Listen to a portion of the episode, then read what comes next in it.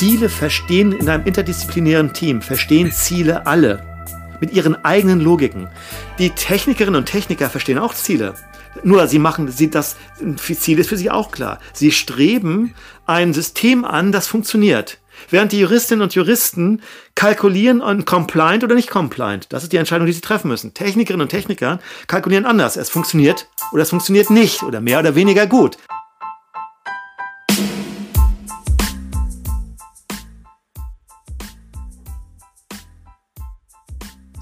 So, eine neue Folge des IT- und Rechts-Podcasts.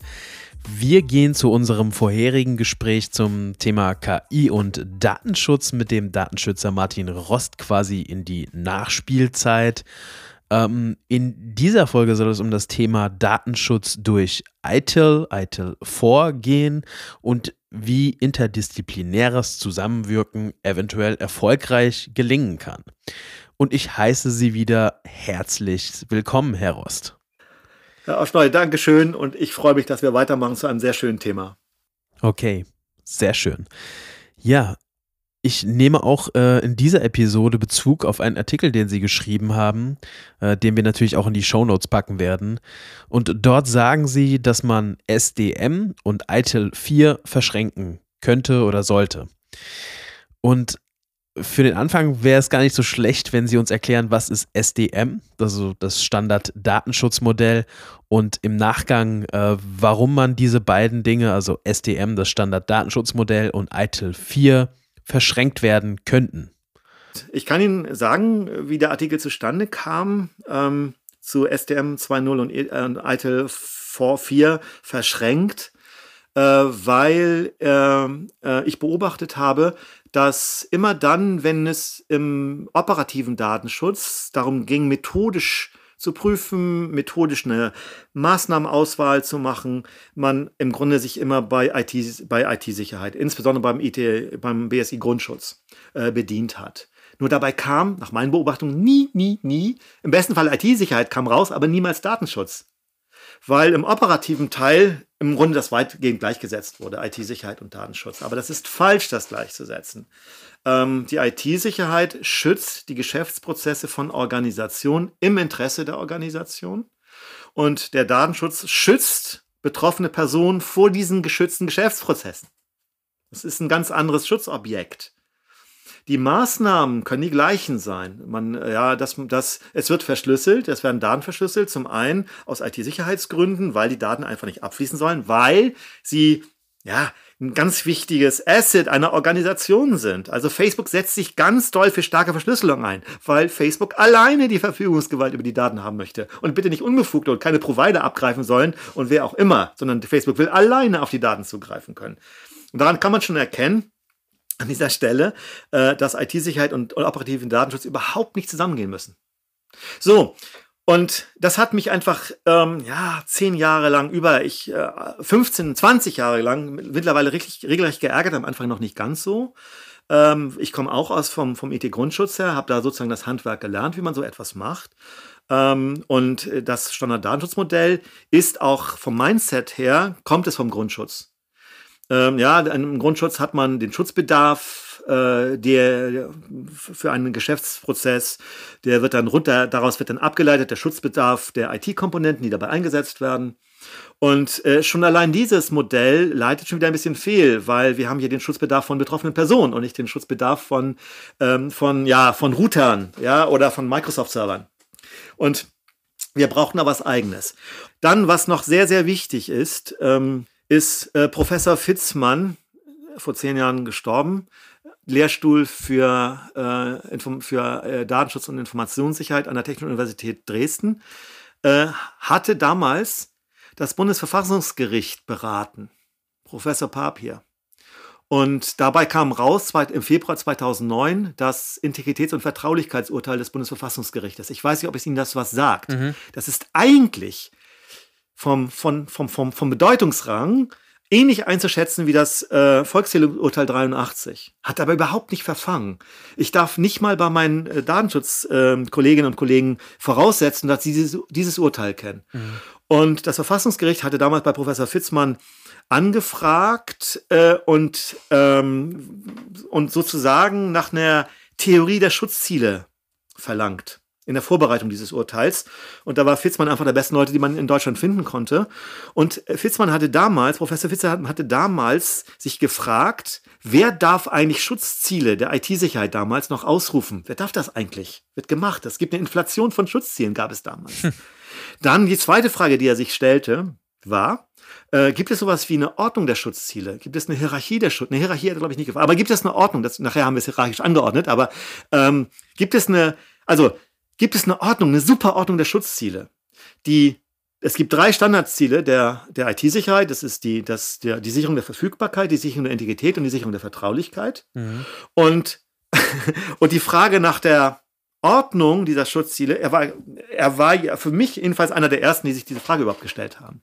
Und bei der Reflexion dieser Schutzziele, das war aber schon im Nachgang, nach dem Bundesverfassungsgericht, also äh, nach 2009, das Urteil lag schon vor, äh, hatte dann Fitzmann ein dreckiges Arbeitspapier, wie man das im akademischen Zusammenhang macht, äh, an Marit Hansen und an mich geschickt. Marit Aber Hansen. insbesondere Marit, Marit Hansen, das ist die heutige genau. Landesdatensbeauftragte in Schleswig-Holstein. Die war damals eine ganz enge Mitarbeiterin von, von Andreas Fitzmann und ich war ein enger Mitarbeiter von Frau Hansen. Und ähm, das hat uns total elektrisiert, ähm, weil ähm, weil äh, die ganzen ähm, diese Frage nach der Ordnung der, der, der Schutzziele und wer das ausrufen kann äh, und diese Übersetzung von normativen Anforderungen jetzt in operative Anforderungen durch die Schutzziele ist genau das Problem, das wir in der Aufsichtsbehörde haben.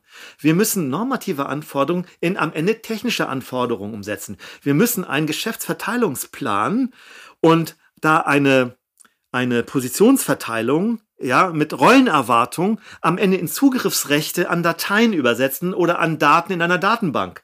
Und das ist ein mehrfacher Transformationsprozess. Und, äh, und ähm, wie macht man das, ohne dass der Zweck sich verflüchtigt? So eine. Also, wir waren total elektrisiert, Marit Hansen und ich. Die Assistenten, äh, die jetzt um die Logik der Schutzziele rang von Fitzmann, die haben sich nicht dafür interessiert. Warum nicht? Weil Fitzmann nämlich festgestellt hat, dass zwischen der Anforderung äh, der Sicherung der Verfügbarkeit und der Vertraulichkeit ein Widerspruch liegt. Ich hatte damals als Prüfer immer alle Schutzziele hochgejagt. Fitzmann sagte, da ist ein Widerspruch drin. Der muss gelöst werden. Du kannst nicht gleichzeitig Verfügbarkeit hochjagen und Vertraulichkeit hochjagen. Ja, wenn du es verfügbar machst, dann schickst es, damals hat er so nicht argumentiert, heute argumentiere ich so als Beispiel, dann würde ich unendlich Kopien auf YouTube raufstellen, auf Facebook, auf Twitter, alles raufstellen, irgendein Datum, das kriegt man nie wieder Vertraulichkeit. Das ist in der Welt. Punkt. Wenn ich etwas vertraulich machen wollte, ja, da, ist, dann, da, da kann man nichts mehr vertraulich machen. Auf der anderen Seite, wenn ich etwas vertraulich machen wollte, würde ich das mit drei verschiedenen Algorithmen, drei verschiedenen Programmier, äh, äh, ähm, Betriebssystemen, drei verschiedenen Programmiersprachen äh, äh, implementieren mit einem fünf Kilometer langen Passwort ein kleines, äh, ein kleiner Fehler da drin und wir wissen, dass diese, dass da gigantisch viele Fehler vorkommen und so weiter. Das Ding ist nie wieder verfügbar. Das heißt, Fitzmann hatte also aus meiner Sicht entdeckt. Ich weiß nicht, ob in der Informatik das vorher schon thematisiert wurde. Fitzmann hatte mich für mich entdeckt, diese Widersprüchlichkeit der Schutzziele, dass wir abwägen müssen zwischen Schutzzielen. Mhm. Also genau das, was wir im Datenschutz machen. Wir müssen abwägen, was rechtlich ist. Es ist immer ein Abwägen und man das und die Widersprüche stehen in einem Widerspruch zu die die Schutzziele gewährleisten also damals Schutzziele stehen in einem Widerspruch zueinander. Und aus diesem Widerspruch heraus, aus diesen drei Schutzzielen heraus hat sich nachher eine Ordnung ergeben, die dazu führte, dass wir drei weitere Schutzziele brauchten und das sind Schutzziele des Datenschutzes. Wir brauchten zur, zur die die Vertraulichkeit und Verfügbarkeit, die sind auf einer Ebene. Aber wir brauchten Gegengewicht zur Integrität. Und das Gegengewicht zur Integrität ist die Intervenierbarkeit. Bau ein System, die Integrität so, bau ein perfekt spezifiziertes System, ja, dann das läuft perfekt, das, perf das perfekte System. Was ist ein perfektes System? In der Physik wäre es ein System, das keine, keine Wärme erzeugt. Ja, also hundertprozentiger Wirkungsgrad gibt es nicht. Ja, aber es wäre ein perfektes System. In der Informatik ein perfektes System, keine Nebeneffekte, keine nebenläufige Effekte. Ja, es läuft perfekt nach Spezifikation, gibt es auch nicht. Pharmazeuten, wenn, Pharmaze wenn, wenn Apothekerinnen, ähm, was wäre das perfekte Medikament? Eins, das keine Nebenwirkung erzeugt. Gibt's aber nicht. Und weil es das, diese drei Beispiele für perfekte Systeme an, von den Ingenieuren angestrebt, muss man die Intervenierbarkeit hochschrauben. Man muss etwas dafür tun, dass man permanent an der Perfektion schrauben kann. Wir brauchen ein Gegengewicht, also so Bauverarbeitungstätigkeiten, Baugeschäftsprozesse so, dass du sie kontrolliert verändern kannst. Intervenierbarkeit. Und da sind rechtlich nach, sind die ganzen betroffenen Rechte drin. Äh, DSGVO-rechtlich. So, jetzt brauchen wir noch etwas zur Transparenz. Und äh, ein Gegengewicht zur Transparenz, äh, weil das war klar aus dem Datenschutz, äh, wir müssen das Ganze prüfbar gestalten, das will die IT-Sicherheit auch. So, jetzt brauchen wir Gegengewicht. Und das Gegengewicht ist, ist ähm, die, äh, die Nichtverkettung, etwas sperrig. Also da, wo die ganze Zweckbindung drin ist. Du, du kannst alles miteinander verketten, Transparenz. Du kannst alles miteinander in eine Beziehung setzen. Du kannst Äpfel und Birne vergleichen. Kannst du. Stimmt nicht. Also, ja, dass man Äpfel und Birne nicht miteinander vergleichen kann. Wenn man was vergleichen kann, dann das. Das eine ist etwas runder, das andere ist etwas äh, birnenfarbiger. Beide haben, sind aber Kernobst und so. Und die, dieses Projekt, dass wir diese sechs Schutzziele ausgebildet haben, bei der Nichtverkettung ist die gesamte Zweckbindungsorgie drin. Da ist die, ja, die, die Erforderlichkeit, die Trennung. Das wird auch mit den Maß Anonymisierung, Pseudonymisierung, Löschen, da steckt alles in der Nichtverkettung mit drin. Äh, so an Maßnahmen. Und die Behauptung ist jetzt, und die, ich prüfe die seit zehn Jahren, ich bin nicht mehr alleine. Es gibt jetzt, würde ich sagen, mehrere hundert Leute weltweit. Es sind ein paar Aufsätze dazu ja auch erschienen. Die prüfen, ob der gesamte normative Gehalt des Datenschutzrechts, der normative Gehalt, sich in diesen sechs Schutzzielen, die Daten, Datenminimierung kommt jetzt noch ein bisschen dazu, in diesen insgesamt sieben äh, Schutzzielen äh, ausdrücken lässt. Und das tut sie. Der gesamte Normal, die gesamten Grundsätze aus Artikel 5 lassen sich mappen auf diese Schutzziele. Und diese Schutzziele und Artikel 5 ist entstanden aufgrund, weil es das SDM schon gab, weil es die Schutzziele schon gab. Die Schutzziele waren 2012 in der, im Landesdatenschutzgesetz von Schleswig-Holstein schon enthalten. Das hatten wir auch nach Brüssel geschickt zu Ralf Benrath und Jan-Philipp Albrecht. Das heißt, die wussten das schon. Und im Grunde ist Artikel 5 leider ein nicht ganz so geglückte ähm, äh, Rekonstruktion der, der, der Schutzzielgeschichte, die wir in Schleswig-Holstein schon im Landesdatenschutzgesetz schon drin hatten. So, ähm, da könnte ich jetzt auch noch ein bisschen was zu erzählen. Das mache ich jetzt aber gar nicht, weil ich jetzt zum SDM äh, gehen möchte möchte. Das Standarddatenschutzmodell macht, macht jetzt nichts anderes, als diese Schutzziele ähm, zu nehmen und mit Schutzmaßnahmen jeweils zu hinterlegen. Also wie setzt man, setzt man Transparenz durch, wie setzt man Intervenierbarkeit durch, wie setzt man Vertraulichkeit und, und Integrität durch. Und da in den Maßnahmen, wir sind viele Maßnahmen aus der IT-Sicherheit werden da übernommen, nur im Interesse des Betroffenen. Beim Pseudonym zum Beispiel, dass die Betroffenen ihre Pseudonyme auflösen können und nicht irgendeine äh, Organisation. Ja, ähm, beim SDM, ähm, ich wollte noch was hm. zu, den, zu, zu, zu, zu den Schutzzielen sagen. Äh, die, wir mussten das dann umbenennen in Gewährleistungsziele, weil die Schutzziele schon belegt waren, so in, auch mit ISO und in den verschiedenen Standards. Und dann hatte man von unsererseits gesagt, äh, lass uns was anderes hm. dafür erfinden, äh, lasst es uns Gewährleistungsziele nennen. Und das macht das SDM eben. Das, und was ist jetzt der, die zentrale oder was ist jetzt die besondere Leistung, die da drin liegt? Ziele verstehen in einem interdisziplinären Team, verstehen Ziele alle mit ihren eigenen Logiken. Die Juristen verstehen unter, äh, sie haben die normativen Anforderungen und Regeln. Sie wissen also Werte und Regeln. Das sind die beiden Instrumente, mhm. mit denen die, die, die Normenexpertinnen und Experten arbeiten. Und das sollen sie auch. Interdisziplinarität heißt nicht, sozusagen Technikdilettant zu werden, sondern das heißt sozusagen, ich darf wirklich nur Juristin sein und, und zwar so gut wie es irgend geht, weil das entkoppelt ist auch von technischen Überlegungen. Die Technikerinnen und Techniker verstehen auch Ziele.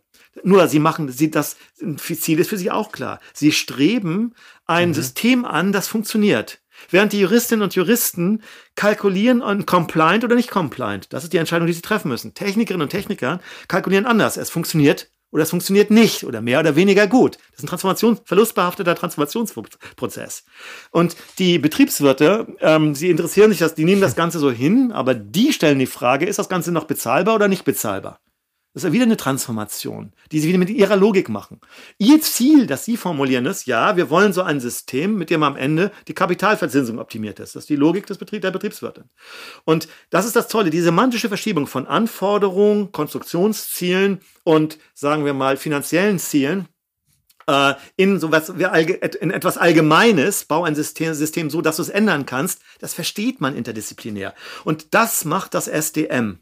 Das SDM ähm, fokussiert bestimmte Problemgruppen, abgeleitet aus Artikel 5, sodass die verschiedenen Domänen mit ihren jeweiligen Fachlogiken loslaufen können und jeweils ihr Bestes geben können. Mhm. Und am Ende kommen die Maßnahmen dabei raus. Ja, also zum Beispiel, die Juristin sagt, ja, dann muss das Datum, wenn die Frist abgelaufen ist, gelöscht werden. Für die Juristin ist alles gesagt. Für, für sie ist das klar. Für den Techniker, für die Technikerin fangen gigantische Probleme an. Löschen ist ein unfassbar komplexer, ja. Ja. Äh, dieses Recht auf Vergessen ist Romantik in der DSGVO. Das ist irre, da sowas reinzuschreiben. Ich finde es auch immer so schwierig, Absolut. wenn Juristen einfach nur sagen, ja, ja äh, die Aufforderung, Daten bitte löschen. Punkt. Arbeit getan. Ja. Und hinten, hinten dran ist dann die ganze juristische Analyse, wo ich mir dann denke, bisschen mehr kann man schon nachdenken, oder? Auch, De auch als Jurist. Definitiv. Und das macht das SDM, nimmt es da ein bisschen ab, fokussiert an dieser Stelle, sodass der, die Technikerin jetzt fragt, was heißt jetzt aus der Welt schaffen? Ja, reicht Austrag aus der File Allocation Table? Ähm, reicht ein mehrfaches Überschreiben? Wie wir wissen, reicht das äh, forensisch nicht. Müssen wir wirklich ähm, den Datenträger äh, wirklich physikalisch vernichten? Und selbst das kann man noch gut und schlecht machen. So, und da hilft das SDM, ähm, weil es da eben auch die Maßnahmen bildet. Äh, mit wie Löschen aussehen soll, wie Protokollieren aussehen. So diese Bausteine sind alle schon formuliert, die kann man auch abrufen, auch lizenzfrei abrufen. Das war jetzt gerade der Werbeblock. Und die Frage ist jetzt aber, wie man SDM jetzt in ein, in ein ähm, Management-Framework einer Organisation einpasst. Wie eitel. Wie eitel. Und jetzt äh, fokussiere ich auf das Thema rauf, runter eben nicht. In IT-Sicherheit ist keine Untermenge, aber IT-Sicherheit ist auch keine Untermenge des Datenschutzes.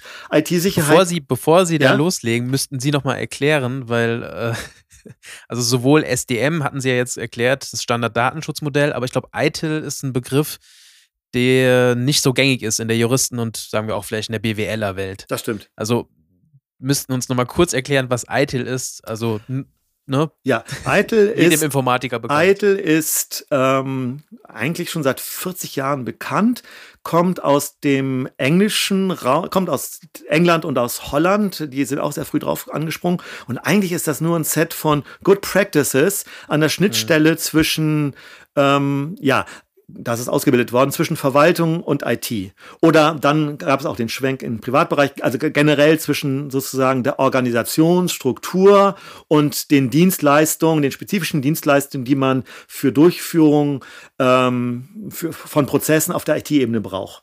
Ja, also und da ist das Wichtigste ähm, und wo auch Eitel ganz besonders stark ist und was viele Organisationen übernommen haben, ohne unbedingt zu wissen, dass es aus der Eitel-Denke kommt, dass man Probleme von Änderungsbedarfen von Störungen unterscheiden kann. Da, da ist ITIL zum Beispiel sehr gut dran. Ähm, also ja, also Best Practice Leitfaden für IT Service Management. Für IT, so die Definition. So ist die, so ist die Definition, so ist die formale Definition. Und das verlangt zum Beispiel, ähm, weil die, alle Organisationen der Welt seit 40 Jahren mit dem Einbau von IT damit zu tun haben, was ist das jetzt, wenn der Drucker ausfällt? Ist das eine Störung? Haben wir ein Problem oder haben wir schon mal einen Änderungsbedarf? Wir müssen jetzt ähm, unser, unsere Druckerstraße umstellen oder Drucker nicht mehr an jedem Arbeitsplatz, sondern jetzt zentrale Drucker nur an, an einer Stelle oder auf den einzelnen Fluren und so. Um mit solchen Problemen umgehen zu können, muss man eine Kultur entwickeln, wie man mit Störungsmeldungen zum Beispiel irgendwie umgeht. Und das bietet ITIL. Und mhm. ITIL ähm, ist ein pragmatisches Set mit, mit ganz vielen Standardvorgehensweisen zu Standardproblemen, die jede Organisation hat. So, mhm. und das Datenschutzmanagement oder das IT-Sicherheitsmanagement sind auch so ganz typische Standards, mit denen Organisationen äh, umgehen müssen. Also die Kommunen, die jetzt gerade wieder ganz viel IT-Sicherheitsprobleme haben, äh, haben geht auch gerade wieder durch die Presse durch. ja, äh, die werden spätestens jetzt eine IT-Sicherheitsabteilung einrichten und äh, und die werden dann auch äh, dann auch vielleicht mal anfangen, sich um den Datenschutz zu kümmern, den operativen Datenschutz zu kümmern. Ähm, das ist immer ein Skalierungsproblem. Eine Kommune mit vielleicht nur manchmal nur 30, 40 Mitarbeiterinnen und Mitarbeitern tut sich schwer, da noch eine weitere äh, ähm, äh, Abteilung zu schöpfen, aber es ist unumgänglich. Also man kann weder mhm. IT-Sicherheit noch Datenschutz wirklich auslagern. Das braucht man immer auch vor Ort. Okay.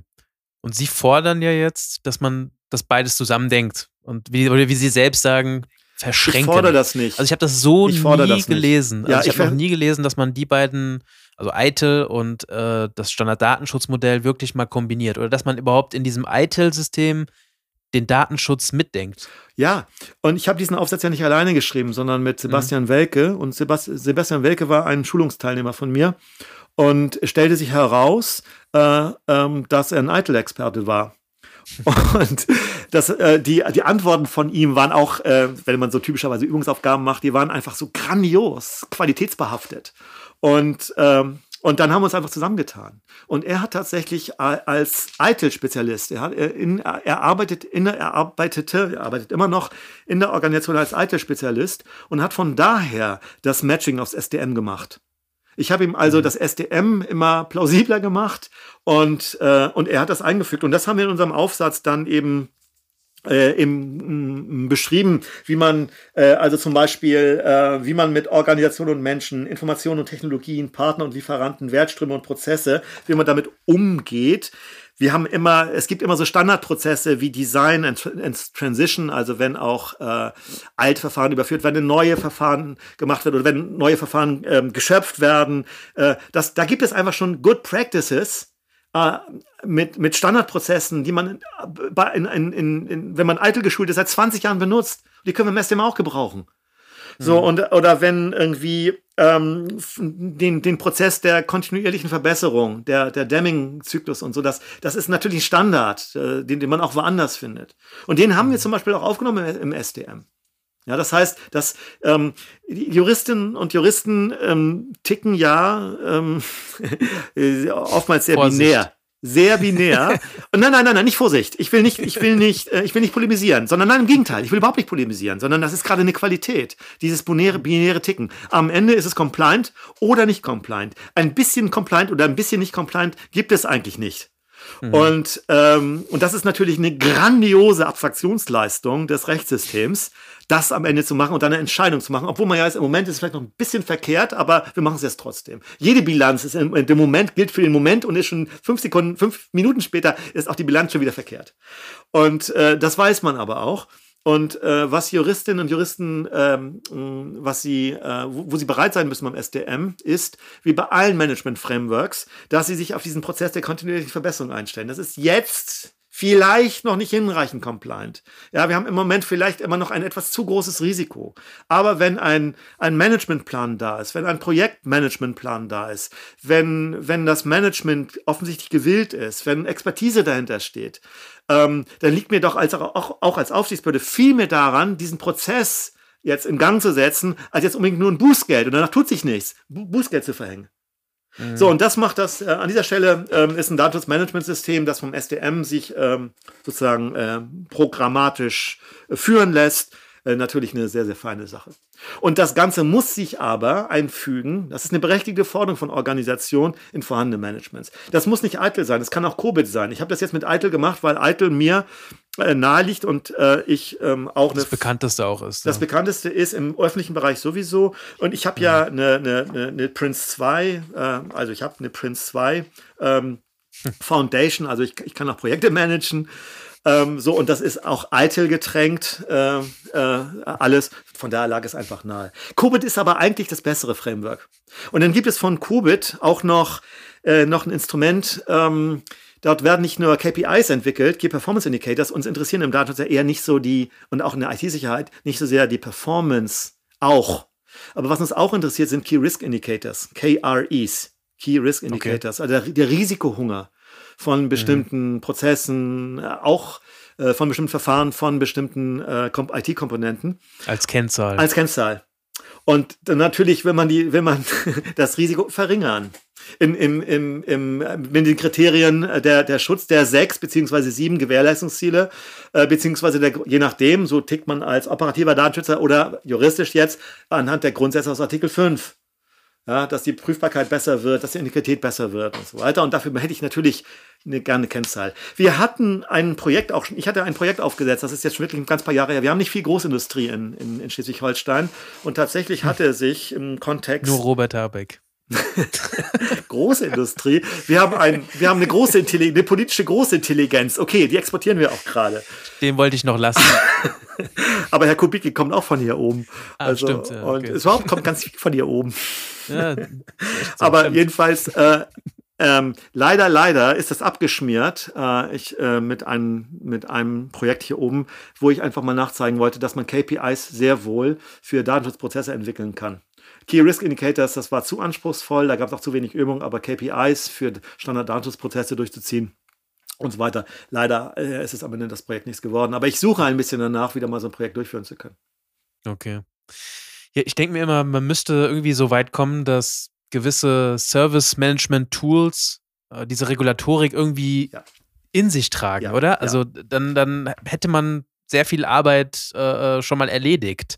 Also wenn ich so an die Tools denke, wie, weiß ich nicht, äh, von SAP bis ServiceNow, ja. Äh, dass die mal so eine, keine Ahnung, ne, so eine Art Verknüpfung oder Inherenz schaffen, damit man einfach einen Schritt weiterkommt. Also wir Und haben dann ist das Datenschutzthema auch vielleicht nicht mehr das technische Wunderwerk, das man dann vollbringen muss. Ja, genau, man nimmt ein bisschen dann auch ähm, begründeter oder ähm, die Magie dann ein bisschen da raus und es wird dann wirklich mhm. handlich. Und das Datenschutz ist, ist kein Zauberwert, ist keine Rocket Science, absolut nicht.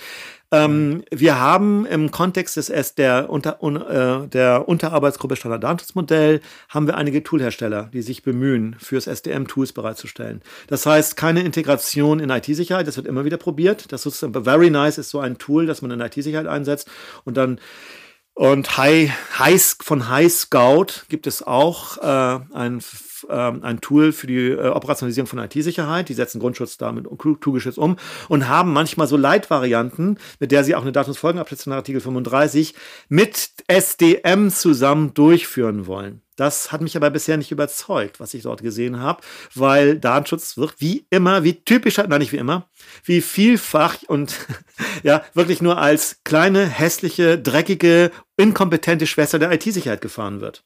Und dogma rechtsdogmatisch folgt IT-Sicherheit dem, dem Datenschutz. Das heißt, auch die Maßnahmen der IT-Sicherheit müssen grundrechtskonform ausgebildet sein. Und wenn Sie das heutzutage den IT-Sicherheitsleuten sagen, dann, dann drehen die mit den Augen, was für ein Unsinn. Weil das sind sie auch nicht gewohnt, sozusagen diese, ja, diese Aggressivität, die auch bei Datenschützern da drin liegen kann, weil die meisten Datenschützer sozusagen dieses Selbstbewusstsein gar, methodisch, dieses Selbstbewusstsein gar nicht haben, zu sagen, IT-Sicherheit folgt dem Datenschutz. Und wenn Sie, ne, wenn Sie, wenn Sie sehen, die IT-Sicherheitsleute sind super stark geworden. Vor, das kann man an den Einkommensverhältnissen sehen. Die Computerwoche oder die EX und auch die CT veröffentlichen mhm. regelmäßig äh, immer so Übersichten von, von Einkommen. Man kann heute als Berufseinsteiger ohne Personalverantwortung, äh, wenn man sich auf IT-Sicherheit spezialisiert hat, dort die IT-Sicherheitsabteilung leiten und man steigt ein zwischen 70 bis 90.000 Euro Einstieg. Ähm, das war mal ganz anders. Ja, heute sind, also die IT-Sicherheitsleute sind sehr stark geworden. Man weiß mittlerweile, was die wert sind. Äh, es wird auch mit jedem Tag deutlicher, was IT-Sicherheit wert ist. Ähm, und die saßen mal genauso am Katzentisch wie die operativen Datenschützer und haben auch nichts verdient. Also die letzten sind sie 10, 15 Jahren sind die IT-Sicherheitsleute ganz nach oben gestiegen. Die stehen weit vor, die stehen nicht, na, nicht weit vor den Projektmanagern, nicht weit davor. Vielleicht ist es ungefähr eine Liga. Aber das Gegenteil, und da sind die ganzen Webdesigner und die, also die Webdesigner, die ein bisschen JavaScript machen.